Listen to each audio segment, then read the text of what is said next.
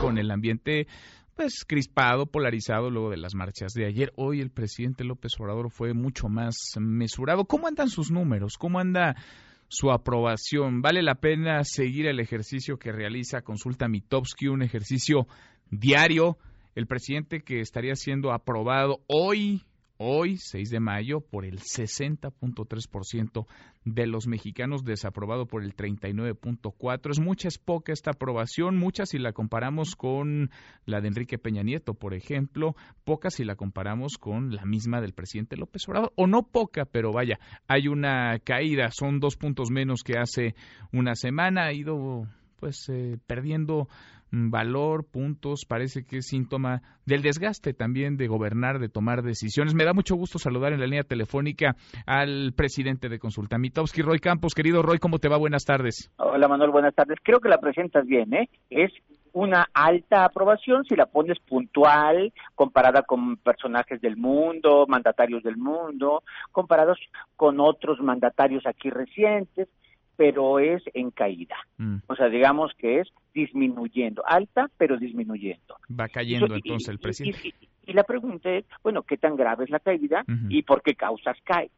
O sea, ¿no? Entonces, grave la caída sí es grave. O sea, ¿por qué? Porque son seis, siete puntos en menos de un mes. O sea, en menos de un mes, en términos de personas son un chorro de personas. y, y, en términos de seis, siete puntos, claro, cuando estás tan arriba, es más fácil que pierdas porque tienes mucho capital que perder.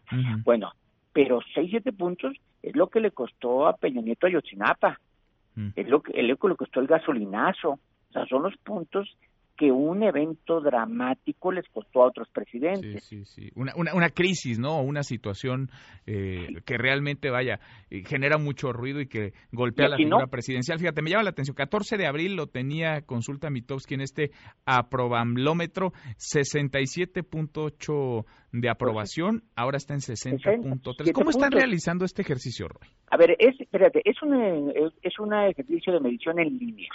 No significa en Facebook, ¿eh? Porque nosotros lo que hacemos es diseñamos las cuotas que queremos medir. Cuántos hombres, mujeres, jóvenes que hayan votado en el 2018 por tal candidato, o sea, que haya una buena cuota de todo el país, de todo segmento poblacional, y entonces los vamos y los buscamos en, internet. Los vamos y los buscamos en el donde estén, en LinkedIn, en Facebook, en donde sea. Los vamos y los buscamos. De manera que no pueden participar bots, ellos no pueden elegir la votación, nosotros somos los que los elegimos y les preguntamos. Y vamos haciéndolo cada día o sea, cada día, de manera que cada día vemos subió dos décimas, bajó dos décimas, no va a haber brincos impresionantes, salvo que pase algo dramático, eh, pero va, vamos a estar viendo la tendencia diaria de hacia dónde va. Y hasta hoy la tendencia es hacia abajo, estos días por lo menos, desde Semana Santa. ¿Sabes que yo te diría que el, asunto de Veracruz y Minatitlán empezó una tendencia que no ha podido parar.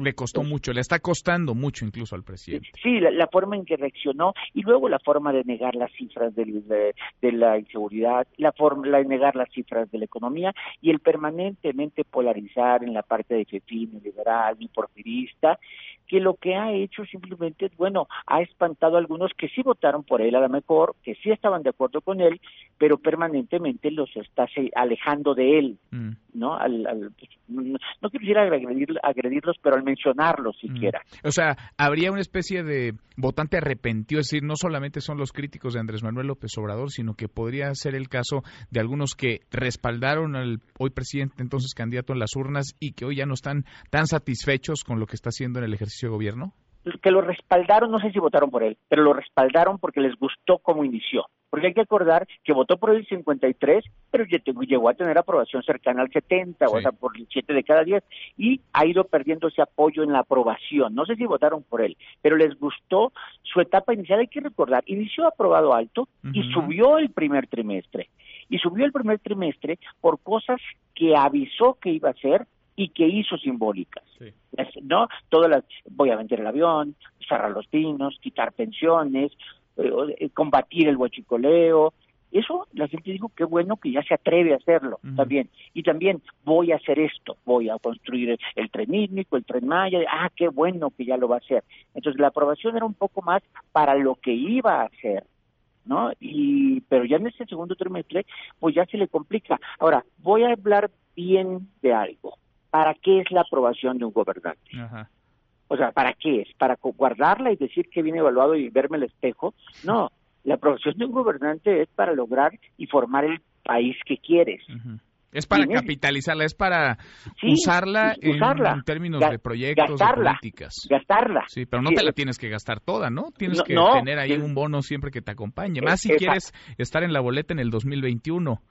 Eh, mira, yo recuerdo que Fox, su primer año cayó más de 10 puntos y mi argumento fue no le sirvió de nada, no hizo nada en el primer año, perdiendo. Aquí estos puntos que ha perdido, sí ha hecho, ¿eh? Mm. Sacó reforma laboral, va con reforma educativa, eh, Guardia Nacional. este, ¿Crees que lo tenga calculado, Roy? Yo creo que sí. Y de hecho, fíjate nada más, tú, ves la historia de un personaje como Lula en Brasil, también llega altamente aprobado, su primer año cae impresionantemente, pero saca todas las reformas. Luego empiezan a dar resultados sus reformas y se reelige incluso, ¿no? Allá sí hay reelección pero entonces todo lo que quería hacer lo hizo en su primer año a costa de su popularidad. Y yo creo que si él así lo ve, lo está haciendo. pues vale la pena darle seguimiento. ¿Esto lo van a hacer ya permanentemente? Diario, diario, en El Economista se va a estar publicando. Diario entonces. Bueno, hace 15 días el presidente López Obrador tenía 65.2 de aprobación, hace una semana 62.4, ayer 60.5, hoy 60.3. Nos dices, es una aprobación alta, pero es una caída. 6, 7 puntos en un mes. Oye, a lo mejor lo empezamos a ver subir, subiendo, ¿no? O sea, ya estaremos reportando también las subidas, ¿eh? No crean que es, ay, vamos a reportar. No, vamos a reportar subidas también. Bueno, a ver si no te llueve o ya te está lloviendo en redes. Roy, gracias como siempre. Hasta luego, Manuel. Un abrazo. Mesa para todos.